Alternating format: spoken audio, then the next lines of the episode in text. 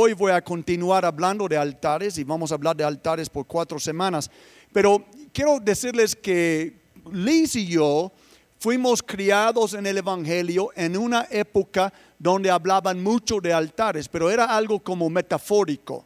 Por ejemplo, eh, los templos cristianos, y todavía hay muchos así, los templos cristianos llamaban la plataforma y el área alrededor de la plataforma, por ejemplo, todo este verde que tenemos adelante lo llamarían el altar.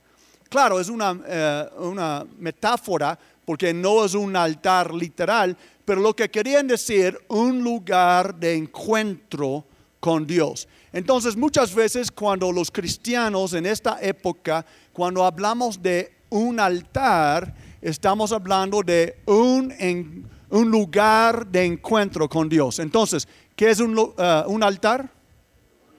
Un lugar de encuentro con Dios. Y era muy común cuando yo comencé en el cristianismo de que uh, después de la prédica el pastor decía, si quieres venir al altar a orar, y la gente entendía que venía adelante, encontraba un lugar y se arrodillaba y oraba en este lugar. ¿eh? Eh, entonces ese es lo que llamaban el altar. Y créeme que el altar era muy importante para mi formación.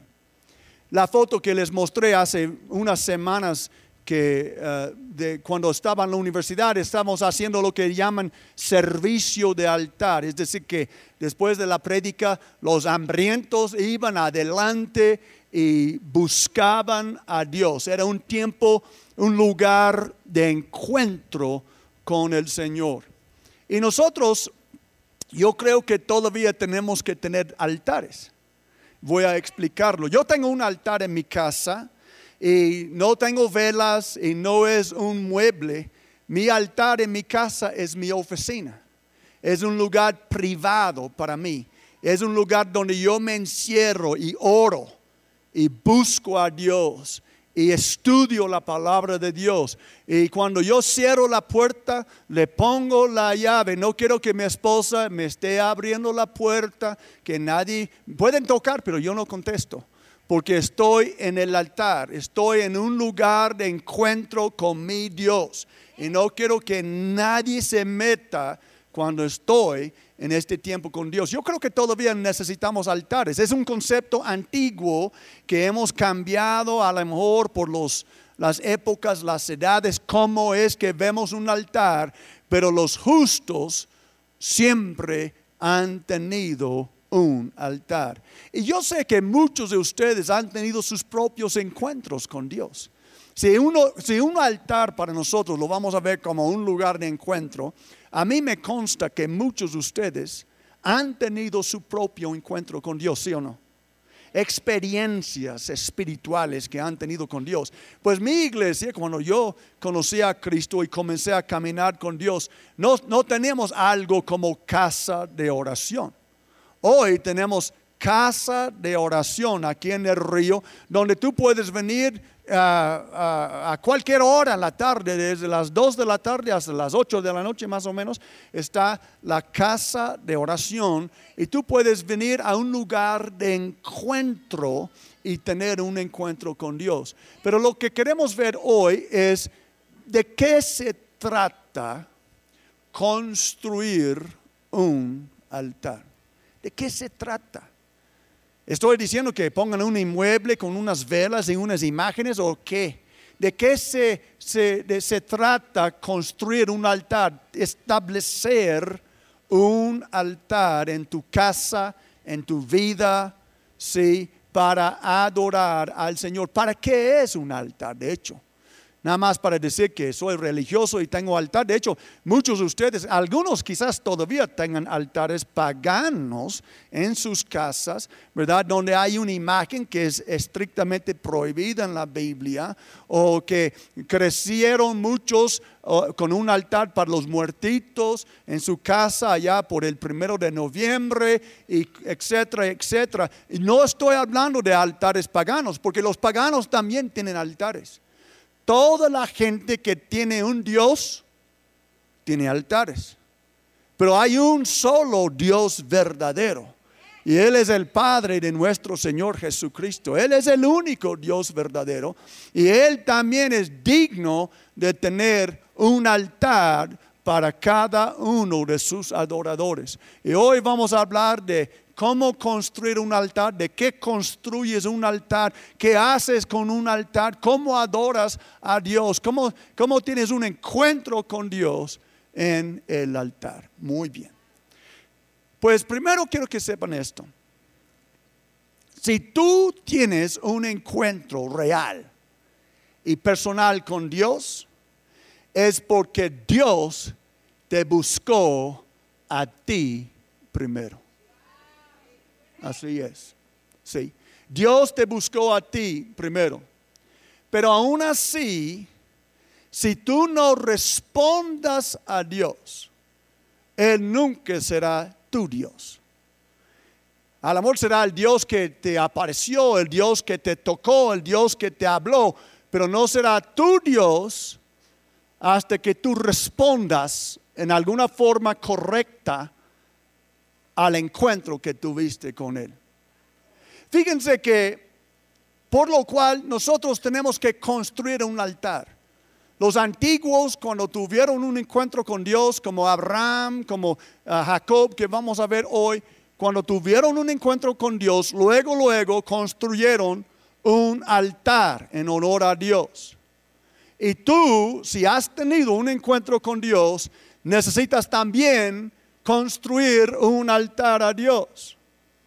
Porque hasta los paganos honran a sus dioses falsos, cuanto más nosotros que servimos al Dios verdadero debemos de rendirle honor. Podemos darle gloria. Pueden darle gloria conmigo. Amén. Entonces hoy vamos a hablar de Jacob, el nieto de Abraham. Abraham, Isaac y Jacob tres patriarcas. Jacob tenía que salir de su casa. Jacob tenía un, un este, gemelo, si recuerdan, que se llamaba Esaú. Y Esaú era como en muchos casos una casa y un niño bueno y uno no tan bueno. Jacob era el tremendo. Se casó con mujeres paganas, más que una. Y entonces Isaac, el papá de Jacob, dijo, mi hijo no puede casarse con una pagana. Entonces le voy a enviar a mi tierra, a la casa de mi padre, para que busque entre nuestros parientes una mujer de nuestro linaje, una adoradora de Dios. Entonces, él manda a Jacob y en el camino Jacob tiene un encuentro con Dios. Jacob no estaba buscando a Dios. Jacob simplemente estaba de viaje pero Dios le encontró y Dios hizo algo con él. Vamos a leerlo, yo voy a leer de Génesis 28, si quieres anotarlo para leerlo en casa, versículos 10 a 22. Dice así. Jacob partió de Berseba y se encaminó hacia Harán. Harán es donde era su destino. Cuando llegó a cierto lugar, se detuvo para pasar la noche porque ya estaba anocheciendo. Tomó una piedra. ¿Qué tomó? Jacob era un caballero del crisol, bien rudo, porque tomó una piedra. Eso nunca he entendido. Seguro que era una de esas piedras planas. Tomó una piedra, la usó como almohada y se acostó a dormir en ese lugar. ¡Wow! El primer caballero del crisol. Por ellas, eh, perdón, Allí soñó que había una escalinata apoyada en la tierra y cuyo extremo superior llegaba hasta el cielo. Por ella subían y bajaban los ángeles de Dios. En, el sueño el Señor estaba de pie junto a él y le decía, yo soy el Señor, el Dios de tu abuelo Abraham y de tu padre Isaac a ti y a tu descendencia les daré la tierra sobre la que estás acostado. Tu descendencia será tan numerosa como el polvo de la tierra. Te extenderás de norte a sur, de oriente a occidente. Y todas las familias de la tierra, ahí está México incluida, serán bendecidas por medio de ti y de tu descendencia. Yo estoy contigo, te protegeré por donde quiera que vayas y te traeré de vuelta a esta tierra. No te abandonaré hasta cumplir con todo lo que te he prometido. Al despertar Jacob de su sueño pensó, en realidad el Señor está en este lugar y no me había dado cuenta. Y con mucho temor añadió, que asombroso es este lugar, es nada menos que la casa de Dios, es la puerta del cielo. A la mañana siguiente Jacob se levantó temprano, no tarde, tomó la piedra que había usado como almohada y la erigió como una estela y derramó aceite sobre ella. En aquel lugar había una ciudad que se llamaba Luz, pero Jacob le cambió el nombre y le puso Betel. Luego Jacob hizo esta promesa. Si Dios me acompaña y me protege en este viaje que estoy haciendo, y si me da alimento y ropa para vestirme y regreso sano y salvo a la casa de mi padre, entonces el Señor será, ¿qué dice? Mi Dios. Y esta piedra que yo erigí como pilar será casa de Dios. Y todo lo que Dios me dé, le daré la décima parte. Amén. ¿Podemos dar un aplauso al Señor? Reconózcanlo, reconózcanlo. Amén. Entonces, una vez más, como Jacob, si tú y yo tenemos un encuentro con Dios, es porque Dios nos buscó. Jacob andaba buscando una esposa, no andaba buscando a Dios. Jacob no construyó un altar primero y después Dios le apareció. Jacob simplemente pensaba, pues ya voy a buscar mi novia, mi esposa, y ya esta noche voy a descansar aquí. Encontró una piedra, me imagino plana, como estas que a veces encontramos, y lo usó para eh, almohada. Tiene un sueño, pero él entendió que el sueño era algo divino. Entonces, ¿quién es, quién le dio el sueño? ¿Quién crees? Dios le dio el sueño. Él no tomó drogas pensando, hoy voy a tener una revelación, entonces voy a echarle la mano a Dios, voy a tomar unas drogas para que Dios me hable. No. Voy a comerme unos hongos de, de Oaxaca, tampoco. Si simplemente él no esperaba que Dios le iba a aparecer. Él estaba en lo suyo, pero ¿sabes qué? Esto nos muestra algo. Si tú hayas tenido un encuentro con Dios, es porque Dios te buscó primero. Digan conmigo, Dios me buscó primero. Sí, la religión popular es un sistema donde el hombre intenta a encontrar a Dios, pero un verdadero encuentro es cuando Dios te encuentra a ti. Dios te busca. Jesús dijo, nadie puede venir a mí a menos que mi Padre lo atrae y yo lo resucitaré en el día final. Sí, es decir, que no era mi idea conocer a Dios primero, era la idea de Dios que yo le conociera. Dios siempre inicia contacto con nosotros. No es que nosotros iniciamos contacto con Dios. Digan conmigo, Dios siempre inicia contacto conmigo. ¿Lo pueden entender? Dios lo hace. Y es tan hermoso pensar esto. Eh, nada más piénsalo. Si yo, si yo conozco a Dios, no es porque yo le busqué a Él primero. Él me buscó a mí. No estoy diciendo que no debemos de buscarle. Yo le busco diario. Sí, y, sí, es cierto, Dios dijo en un texto, ustedes me buscarán y me encontrarán cuando me busquen de todo corazón. Pero el primero que buscó es cuando Dios nos buscó a nosotros. Nosotros no le buscamos a Él primero, Él nos buscó primero porque Él nos ama. Podemos darle gloria. oh, Dios me buscó como Jacob. Dios me buscó. Sí, sí, Jacob era un hombre de destino como ustedes. Dios hizo una promesa a su, a su abuelo Abraham. Dios hizo la misma promesa a su padre Isaac. Y ahora, aunque Jacob tiene su mente en otro lado, Dios le va a buscar a Jacob y le va a hacer la misma promesa a Jacob. Y créeme que la razón, si tú conoces a Dios hoy, lo conoces por una razón principal. Un día Dios te buscó. Un día Dios te buscó. No era tu idea, era su idea. Tú no tomaste el primer paso, Dios tomó el primer paso.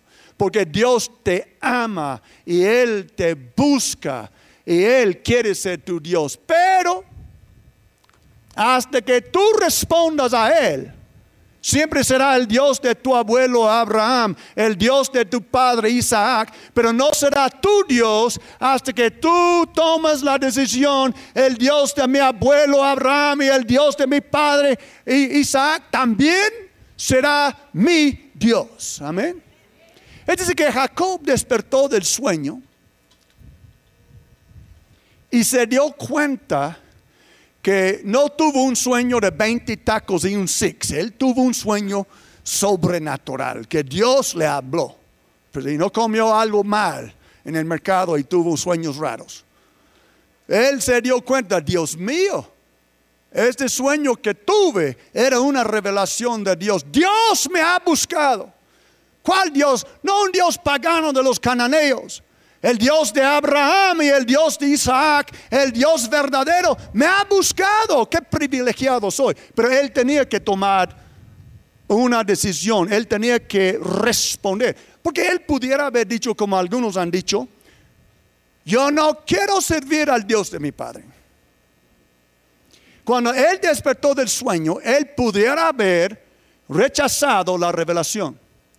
¿Cuántos hijos de hombres cristianos y mujeres también han dicho, no quiero la religión de mi papá, no quiero la religión de mi mamá. Y aunque Dios se encuentra con ellos, aunque Dios los busca, rechazan la oferta de salvación. Si tú tienes que responder a Dios, porque nada vale que Dios se revele a ti si tú vas a seguir igual.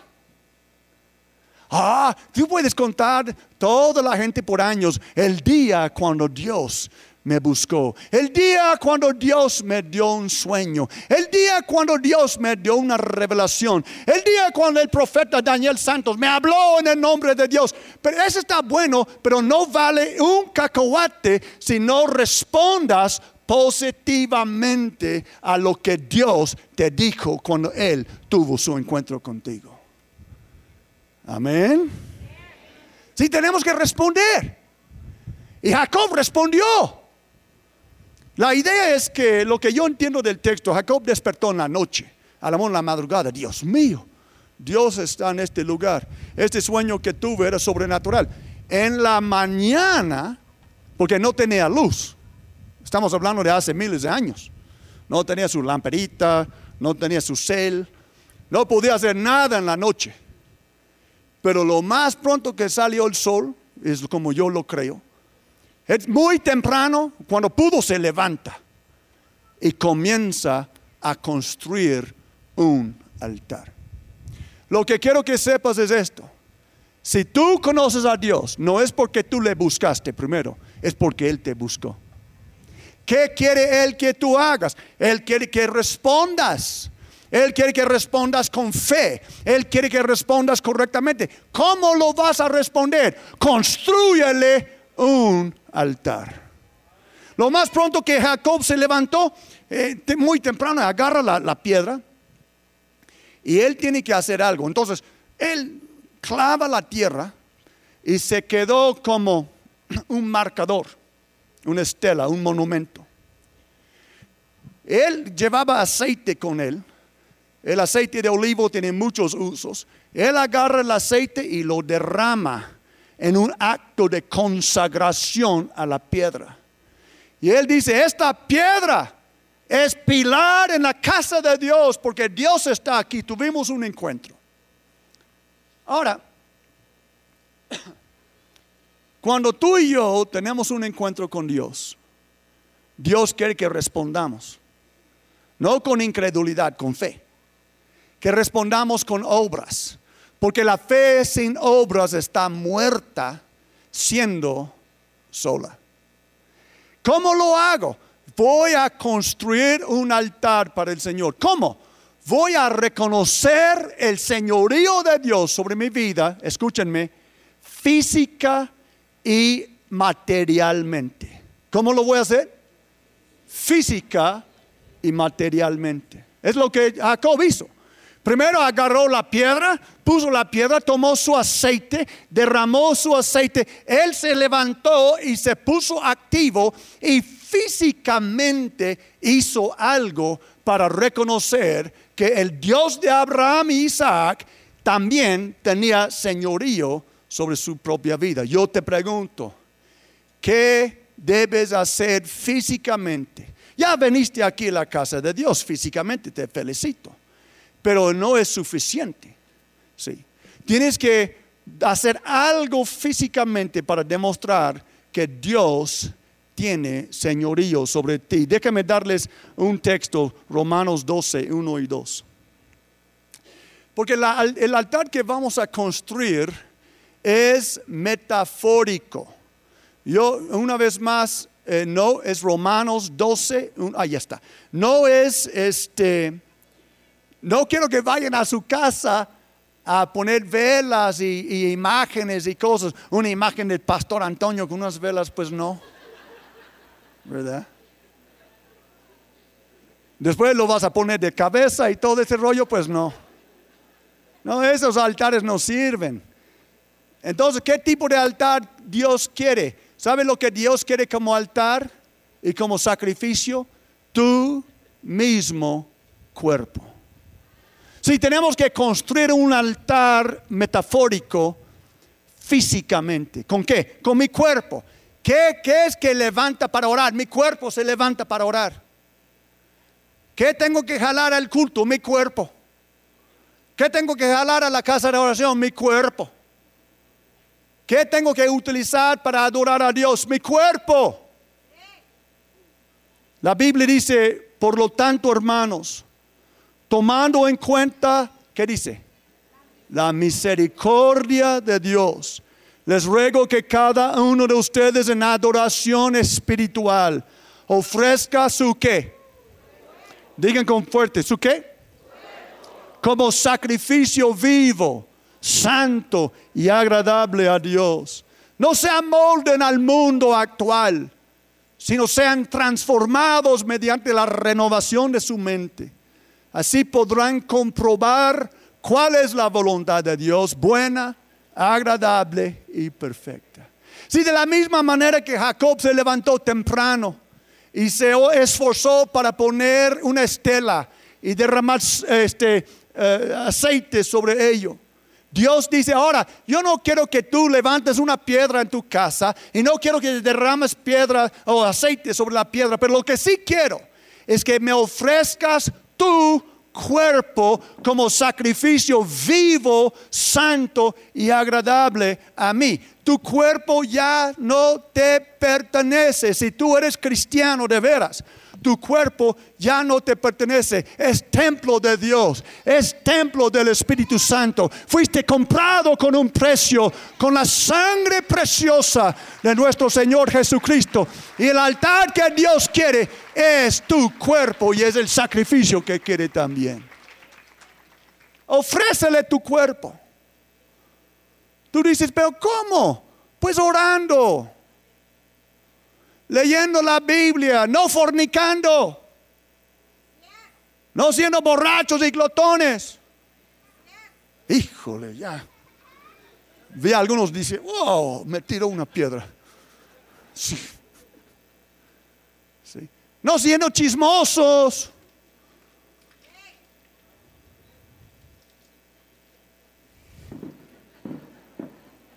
Amén. No siendo flojos. Es un pecado. La flojera es un pecado. ¿En serio? No siendo inmorales, no viendo pornografía, hombres. Sí, Dios no quiere una porquería de sacrificio. Si todos sabemos, todos en el mundo saben si vas a ofrecer algo a tu Dios, nunca le ofrezcas porquerías, ofrécele lo mejor que hay. Y tu cuerpo es lo mejor que tú tienes. Y Dios quiere tu cuerpo en santidad. Dios quiere, tu, Dios quiere una mente limpia. Dios quiere una lengua limpia. Un cuerpo sano que tú ofreces a su servicio. Toda esta gente parada a mi alrededor en este momento están ofreciendo sus cuerpos en sacrificio vivo, santo y agradable a Dios para que nosotros podamos tener una reunión en este lugar. Amén. Los muchachos que estaban aquí apenas en la alabanza ¿Qué estaban haciendo un show? No, estaban ofreciendo sus cuerpos, considerando la misericordia de Dios. Estaban ofreciendo sus cuerpos en sacrificio vivo, santo y agradable a Dios. Que Dios los bendiga. ¿Qué es construir un altar para un cristiano? Es reconocer a Dios físicamente. Yo no puedo decir, mi corazón está salvo pero mi cuerpo pertenece al chamuco. ¿Cómo crees? Mi alma es sana, pero mi cuerpo, uh, bien bravo, ¿no? Es que Jesús te salvó espíritu, alma y cuerpo. Y la resurrección de Jesucristo es cuando Él va a tomar tu cuerpo ya hecho polvo y resucitarlo con gloria y poder, por lo cual es importante lo que tú hagas con tu cuerpo hoy, porque tu cuerpo va a ser redimido en la resurrección de Jesucristo y Él lo quiere santo y Él lo quiere en sacrificio y Él quiere que lo entregues hoy, en el nombre de Jesús.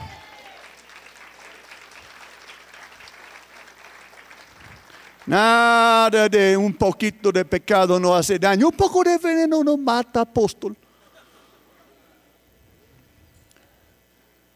Si tú crees esto, la próxima vez que tienes un buen plato en la casa, como dijo la hermana Inocencia Guaraches Magueyes, tú puedes ir al, al patio, agarrar un poco de caca de gallina y ponerle un poquito, nada más, sobre tu comida. Si un poco de veneno no mata.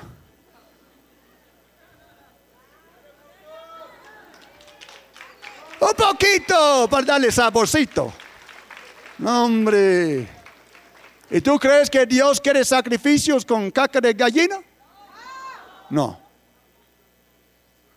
Tu cuerpo tiene tanto valor. Tu cuerpo es tan hermoso para Dios. Tu cuerpo es tan importante para Dios. Tu cuerpo es el templo de su Espíritu Santo. Y Él quiere tu cuerpo en sacrificio vivo, santo y agradable a Él.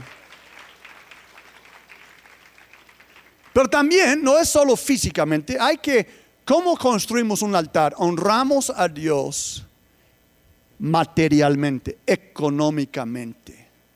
Proverbios 3, ¿qué, ¿qué dijo Jacob? Él dijo, simplemente repitió lo que Dios le dijo. Dios dijo, voy a estar contigo, te voy a regresar, vas a estar bien, te voy a proteger. Entonces él dice, bueno, si este es cierto, entonces el Señor será mi Señor también. Y además voy a comenzar a diezmar. ¿Sabe de dónde aprendió el diezmo? De su abuelo Abraham. Su abuelo Abraham es la primera persona que vemos en la Biblia que diezmaba. Ahora, no puede decir que era la primera persona, el diezmo existe desde tiempos muy, muy antiguos. Algunos cristianos codos que no quieren dar nada a Dios utilizan el argumento de que el diezmo no está en el Nuevo Testamento, que es algo de la ley de Moisés. Pero no tienes que ser muy inteligente de entender que Abraham vivía mucho, muy antes que la ley de Moisés. Si los justos siempre han honrado a Dios, y no solo con palabras, Muchas damas aquí conocen la, cuán inútil son las palabras que no tienen algo atrás de ellas. Por ejemplo, te amo, mi amor, te amo mucho, pero gasté todo el dinero con mi compadre y no hay que comer. ¿Ese es amor? Oh, ¿cómo están mis niños descalzos y, y hambrientos? Ya no tengo dinero porque lo gasté en el chupe.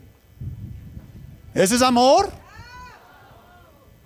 Si todos entendemos que el amor se expresa en la economía.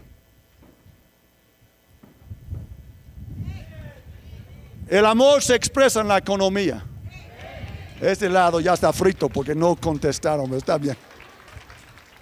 Les agarré de sorpresa, están perdonados. El amor se expresa en la economía. ¿Por qué compramos un regalo para alguien? Porque queremos expresar nuestro amor. Y Jacob entendió después de su encuentro con Dios, yo tengo que ofrecer mi economía a Dios. Es avergonzoso cuando alguien era bien dadivoso como idólatra y ya que conoce a Dios se hizo codo. A ver, voy a discernir algunos. Si les estoy viendo. ¿Me explico? Él entendió, yo tengo que hacer algo. Déjame leer este texto. Vamos con Proverbios 3, 9 y 10. Honra al Señor con tu chipi chipi. No dice esto, ¿verdad? ¿Qué dice? Honra al Señor con tus riquezas y con los primeros frutos, no lo que sobra, no las migajas, lo que, no lo que te alcance si antes de pagar la renta, antes de pagar la luz, antes de comer, honra al Señor. Ese es el patrón de los justos. Con los primeros frutos de tus riquezas, los primeros frutos de tus cosechas. Así tus graneros se llenarán a reventar y tus bodegas rebosarán de vino nuevo. Wow, ¿cuántos quieren esta bendición? Amén. Yo quiero mis graneros llenos, mis lagares llenos. Tengo que hacer, tengo que responder al Señor. ¿Qué es mi altar? Primero le ofrezco mi cuerpo. Primero le ofrezco mi cuerpo. Actúo físicamente. Aquí está mi cuerpo, Señor, donde quieras usarlo. Mi cuerpo existe para ti. Ah, pero no, no solo mi cuerpo, mi dinero también. Te voy a honrar con mis bienes. Sí, porque no me vengas con pretextos. Jesús dijo, donde esté tu corazón, ¿qué dijo? Ahí estará también tu corazón. Por, por diosidencia, hoy estuve en una clase hablando de finanzas en Puerto 2 y les dije lo que yo les diga a ustedes. Créeme que si tú escribieras cada gasto que tienes por 30 días y me entregaras las hojas, yo podría hacer un análisis y decirte cómo está tu corazón. Porque el dinero es tan espiritual. Jesús dijo, si no han sido uso, no, si no han sido fieles en el uso de las riquezas mundanas, ¿quién les entregará las verdaderas riquezas? Un cristiano que no puede honrar a Dios, su fe es superficial. Un cristiano que es codo con su Dios es un hijo ingrato. Un cristiano que es codo con Dios apenas lo conoce. Porque si tú conocieras a Dios como yo le conozco, no serías codo con Él. Él es bueno. Él es bondadoso. Él siempre da más que uno puede darle a Él, ¿sí o no? Claro que sí. Él da más de lo que nosotros. Amén. Échale pues. Él da más. Nunca tengo 39 años de dar a Dios diezmos y ofrendas. Y nunca he dado más que Él. Yo doy, Él me regresa. Yo doy, Él me regresa. Yo doy y siempre me regresa más de lo que yo le doy. Es la ley de la siembra y la cosecha.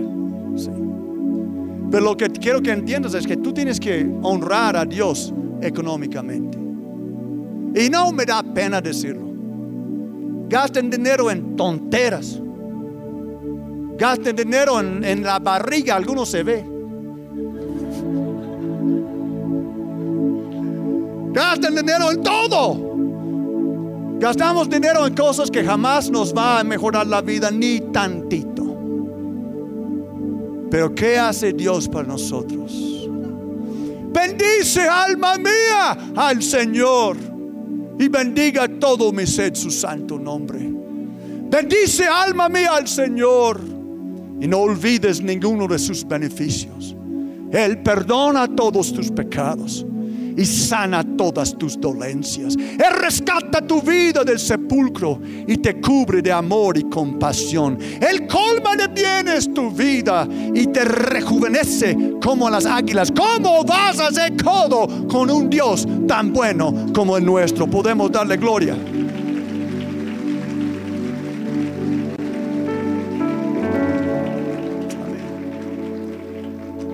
Ya, ya lo mencioné, amados, pero hasta los paganos honran a sus dioses falsos. ¿Cómo no vamos a honrar al verdadero? Amén. ¿Cómo no vamos a honrar al verdadero? Sí. Los paganos. Hay, gente que en la vía andan de rodillas latigándose para nada. Y nosotros no queremos doblar la rodilla un ratito porque nos duele la pata o algo. Hay gente en tiempos antiguos que sacrificaban sus hijos a los demonios. Y nosotros ni siquiera queremos obligar al hijo que venga a la casa de Dios para ser servido. Hay gente que daba mucho más de dinero a sus dioses falsos y Dios solo te pide el 10%. La décima parte de todo producto de la tierra pertenece al Señor pues le está consagrado. Yo he visto a muchos llamar sus limosnas diezmos. Yo quiero decirles algo. Dios no merece limosnas de nadie. Y tampoco la cuota que tú pones porque eres demasiado flojo para hacer la contabilidad y saber cuáles son tus utilidades. Dios merece los primeros frutos de nuestras cosechas. La crema, la nata pertenece a Dios, no la leche adulterada después de vender a todos los vecinos. Dios merece lo mejor. ¿Pueden decirlo conmigo? Dios merece lo mejor. Les invito a ponerse de pie, les invito a ponerse de pie, aleluya. Dios merece lo mejor, Padre, y tú mereces lo mejor. ¿Pueden decirlo conmigo? Tú mereces lo mejor, Dios mío. Tú mereces lo mejor. ¿Cómo voy a tirarte unos cacahuates? No, no, no, tú mereces lo mejor. A mí me puedes dar cacahuates, me gustan, pero a Dios no. Merece lo mejor. Si es mi altar, los justos siempre construyen altares. ¿Qué altar vas a construir tú? Él no quiere tus velas.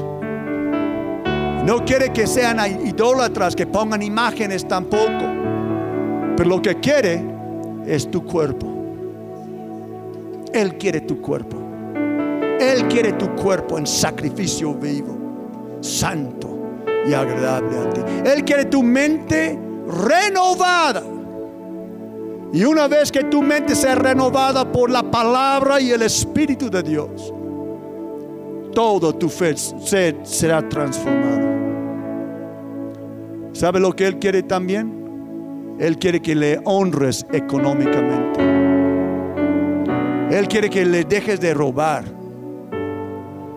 Que traigas íntegro el diezmo. Y así habrá alimento en su casa. Y que lo prueban a ver si no abra las compuertas del cielo.